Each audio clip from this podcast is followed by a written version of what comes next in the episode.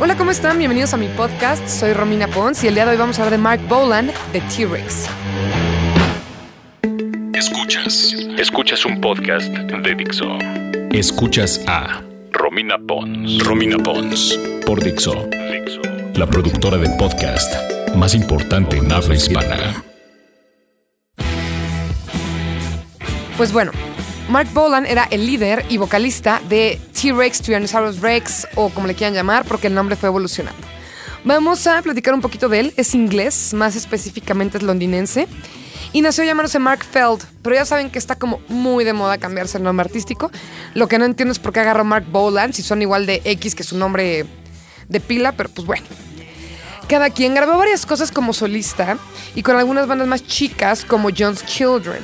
Todo lo que hizo previamente no fueron cosas que destacaran mucho hasta que creó Tyrannosaurus Rex con el guitarrista Ben Cartland y el baterista Steve Peregrine Took. Lo que diferenció a Tyrannosaurus Rex de muchas otras bandas es que fueron de los precursores del glam. Empezó a trabajar con el productor Tony Visconti y ahí fue cuando empezó a usar sombreros, boas, brillantina, etc. Inclusive, Tony Visconti también era productor de David Bowie y hizo que se conocieran Bolan y Bowie e inclusive grabaron una canción juntos que es la de Prettiest Star. La canción es de David Bowie, pero en la guitarra se puede escuchar a nada más y nada menos que a Bolan.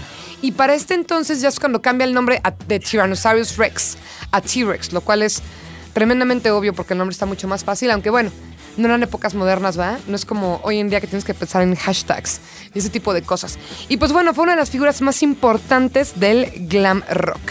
Primero fueron un hitazo en Inglaterra y ya luego que el movimiento se movió a Estados Unidos, allá les empezó a tremendamente bien. El disco que más éxito ha tenido tanto en Inglaterra como en Estados Unidos y que también es un gran disco y les recomiendo es The Slider. Pero seguían siendo una banda de culto. Vamos a escuchar una canción que tiene mucho que ver con su muerte. Ahorita les explicaré por qué. La canción se llama Solid Gold Easy Action. Es de 1972 y nunca estuvo en un disco como tal. Fue parte de su Greatest Hits pero fue solamente un sencillo que sacaron como lado B la canción Solid Gold Easy Action.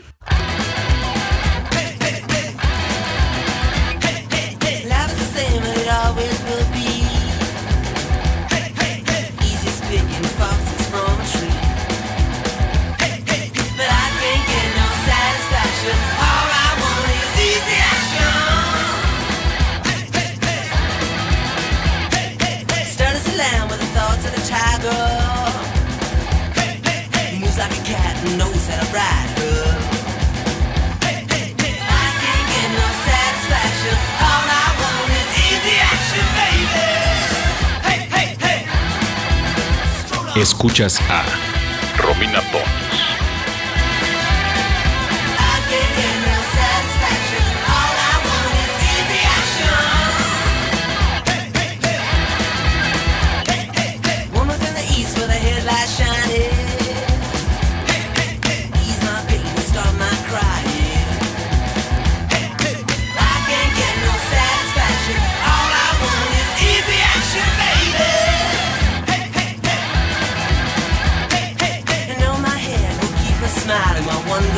Pons.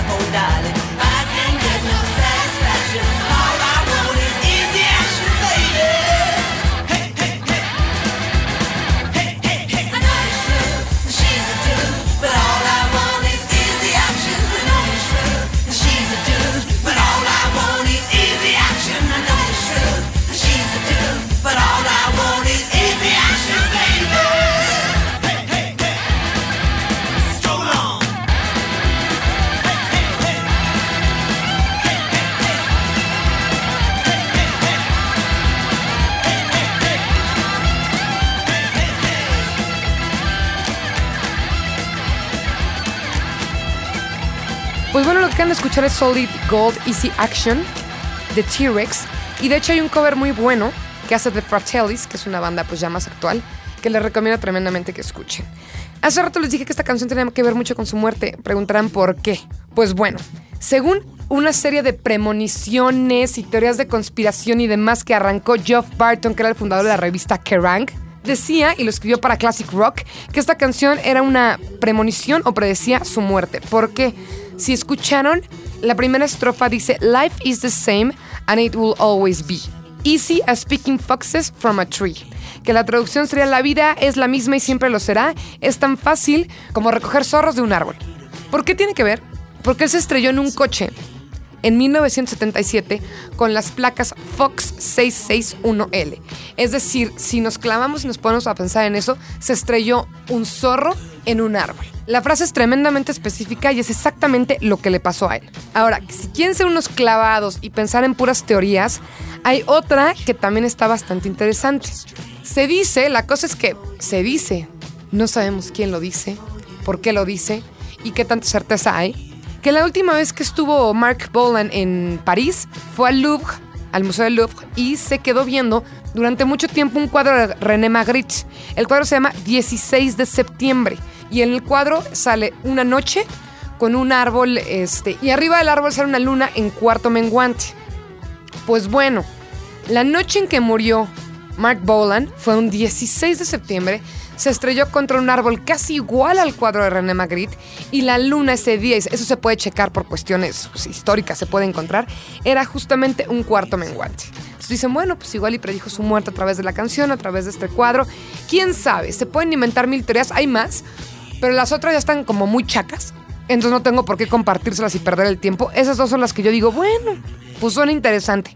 Como última, nada más hacer así un, comentario es mm, que su última canción, el último sencillo que sacó, que fue como tres días antes de morir, era el disco Celebrate Summer. La canción se llama Summer is Heaven in 77. Es decir, eh, el verano es el cielo en el 77. Y pues se murió, no verano, ya pegándole un poquito más otoño, pero del 77, ¿no? Entonces, pues bueno.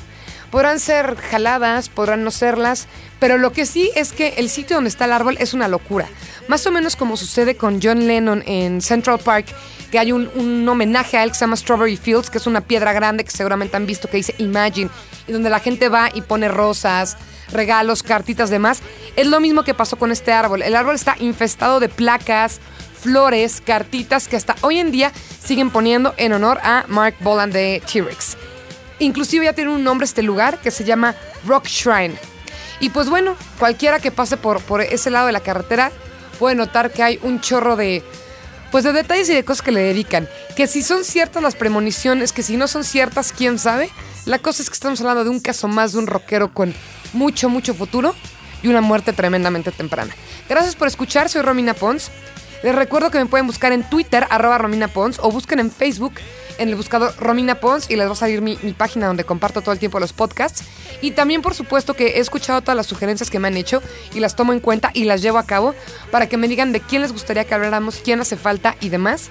Y me despido con una de las rolas más emblemáticas y que además más me gustan de T-Rex. La canción se llama Banga Gong, viene del disco Electric Warrior de 1971 y muchas, muchas gracias por escuchar.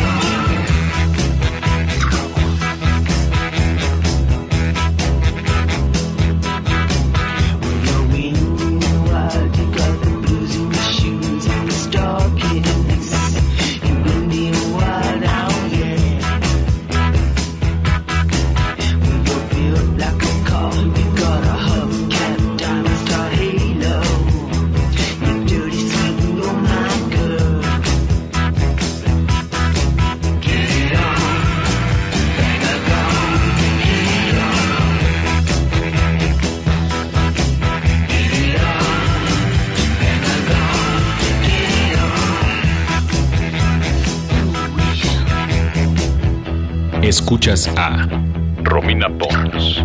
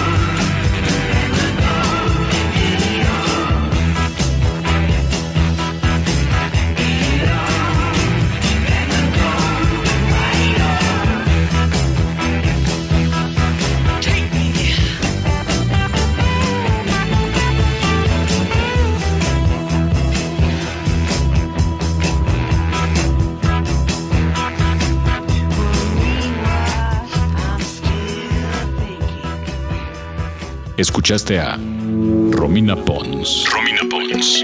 Un podcast más de Dixo. El diseño de audio de esta producción estuvo a cargo de Carlos Ruiz.